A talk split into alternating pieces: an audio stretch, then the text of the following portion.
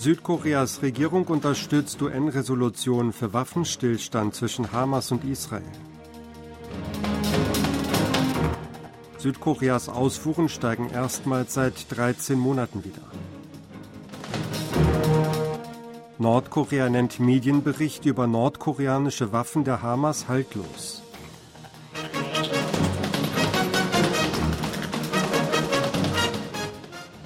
Die südkoreanische Regierung hat angekündigt, eine UN-Resolution für einen Waffenstillstand zwischen der Hamas und Israel unterstützen zu wollen.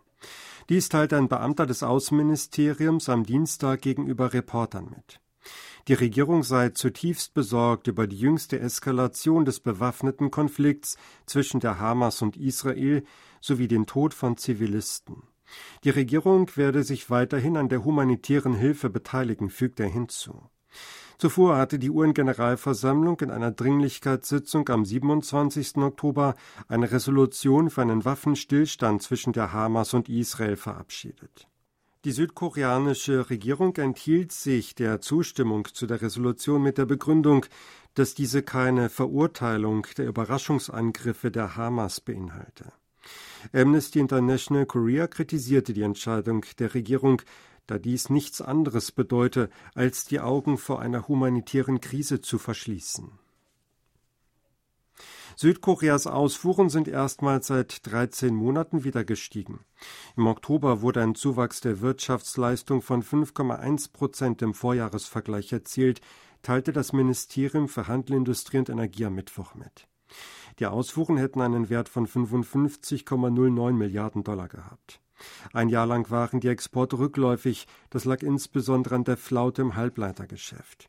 Die Chip-Exporte gingen im Oktober um 3,1 Prozent zurück, dies war aber der geringste Rückgang in diesem Jahr.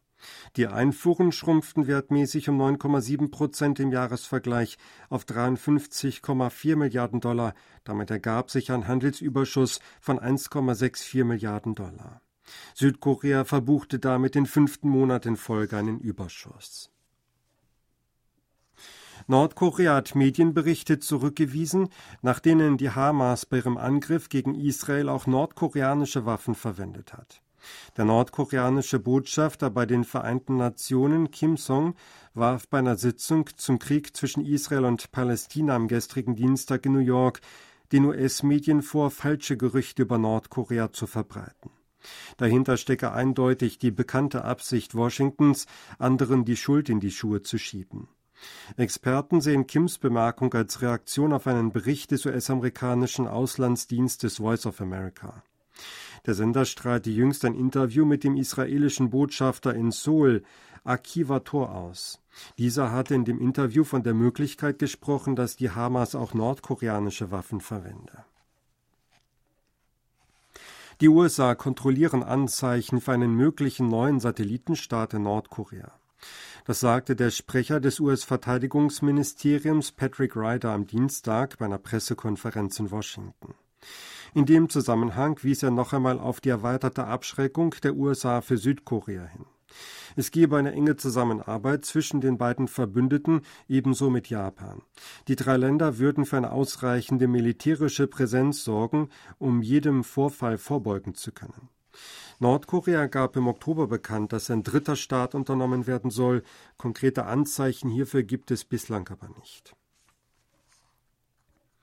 Nach Angaben des Direktors des US-amerikanischen Geheimdienstes FBI, Christopher Wray, nehmen Nordkorea, China und Russland mit Cyberoperationen den US-Forschungssektor ins Visier. Cyberkriminelle würden auf einzigartige Technologien zurückgreifen, um in US-amerikanische Netzwerke einzudringen, sagte er am Dienstag vor dem Heimatschutzausschuss des Senats. China versuche an Dual-Use-Technologie zu gelangen, die sowohl zu zivilen als auch zu militärischen Zwecken diene. Gleichzeitig würde eine große Bandbreite an Cyberkapazitäten aufgebaut, die im Falle eines Konflikts gegen andere Länder eingesetzt werden könnten. Es gebe die wachsende Sorge, ob Cyberoperationen gegen US-Organisationen entdeckt werden können, da die Methoden feindlicher Akteure immer ausgefeilter würden. In Bezug auf nachrichtendienstliche Bedrohungen würden China, Russland und Iran aggressiver und fähiger denn je zuvor. Die größte Gefahr für Ideen, Innovationen und die Wirtschaftssicherheit der USA seien ausländische Geheimdienste und Wirtschaftsspionage durch China, sagte der FBI-Chef weiter. Nordkorea hat auch seine Botschaft in Spanien geschlossen. Das geht aus einem Dokument der Kommunistischen Partei Spaniens hervor, das am Dienstag in deren Internetauftritt veröffentlicht wurde. Demnach habe So Yun-sok, kommissarischer Botschafter in Spanien, am vergangenen Donnerstag den Rückzug aus dem Land angekündigt. Die Aufgaben der Botschaft in Spanien würden von der Vertretung in Italien übernommen. Ein Grund für die Schließung wurde nicht genannt. Nordkorea hatte 2001 diplomatische Beziehungen mit Spanien aufgenommen und 2013 seine Botschaft in Madrid eröffnet. Jüngst hatte Nordkorea auch die Botschaften in Uganda und Angola sowie das Generalkonsulat in Hongkong geschlossen. Beamte des südkoreanischen Ministeriums für Handel, Industrie und Energie und der Generaldirektion Handel der Europäischen Kommission haben Maßnahmen zur Stärkung der Wirtschafts- und Handelskooperation zwischen Südkorea und der Europäischen Union erörtert. Wie das Industrieministerium am Mittwoch mitteilte, führten der stellvertretende Handelsminister Yang Byung-ne und die stellvertretende Generaldirektorin Handel Maria Martin Prat Diskussionen.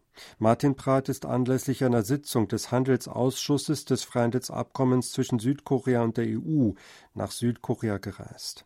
Bei dem Treffen betonte Yang, dass für eine anhaltende Ausweitung des Handels zwischen beiden Seiten die Umwelt- und Wettbewerbsvorschriften, darunter der CO2-Grenzausgleichsmechanismus der EU, im Einklang mit den Handelsnormen sein sollten.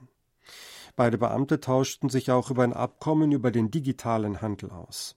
Yang äußerte die Erwartung, dass der Abschluss eines solchen Abkommens zwischen Südkorea und der EU zur Erweiterung von Zugangsmöglichkeiten im elektronischen Handel und Datengeschäft zwischen beiden Seiten führen werde. Südkorea hat ein Abkommen der Vereinten Nationen zum Schutz der maritimen Ökosysteme auf hoher See unterzeichnet. Das Außenministerium teilte mit, dass der Botschafter bei den Vereinten Nationen in New York Hang Jung-guk am Dienstag am UN-Hauptquartier das Abkommen zum Schutz und für eine nachhaltige Nutzung der Meeresbiodiversität außerhalb nationaler Hoheitsgebiete unterschrieben habe. Damit wurde Südkorea der 83. Unterzeichner des Abkommens.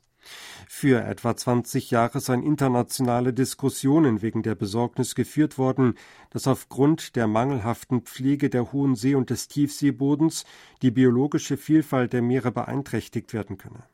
Südkorea habe eine gemeinsame Delegation der zuständigen Ministerien gebildet und sei auf die Diskussionen für den Abschluss des Abkommens aktiv eingegangen, erklärte das Außenministerium.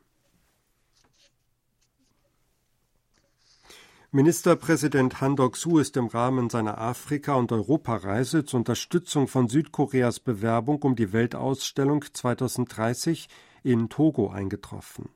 Laut dem Büro des Ministerpräsidenten führte Han am Dienstag mit Togos Premierministerin Victoire Tomega Dokbe Gespräche, um bilaterale Kooperationsmöglichkeiten zu besprechen. Han habe die Bereitschaft der südkoreanischen Regierung erklärt, gemäß der Vision eines globalen Schlüsselstaates enge Beziehungen zu Afrika aufbauen zu wollen. Er habe um Togos Interesse für die Ausrichtung der Expo 2030 in Busan und den Korea-Afrika-Gipfel 2024 gebeten, hieß es. Hans Büro zufolge erläuterte Tomega Dogbe die Vision Togos, sich mit dem Hafen von Lomé, dem einzigen Tiefseehafen im Golf von Guinea, als Stützpunkt zu einem Logistikzentrum in Westafrika zu entwickeln. Sie habe auch zugesagt, die Präsenz koreanischer Unternehmen in Togo aktiv zu unterstützen. Sie hörten aktuelle Meldungen aus Seoul, gesprochen von Sebastian Ratzer.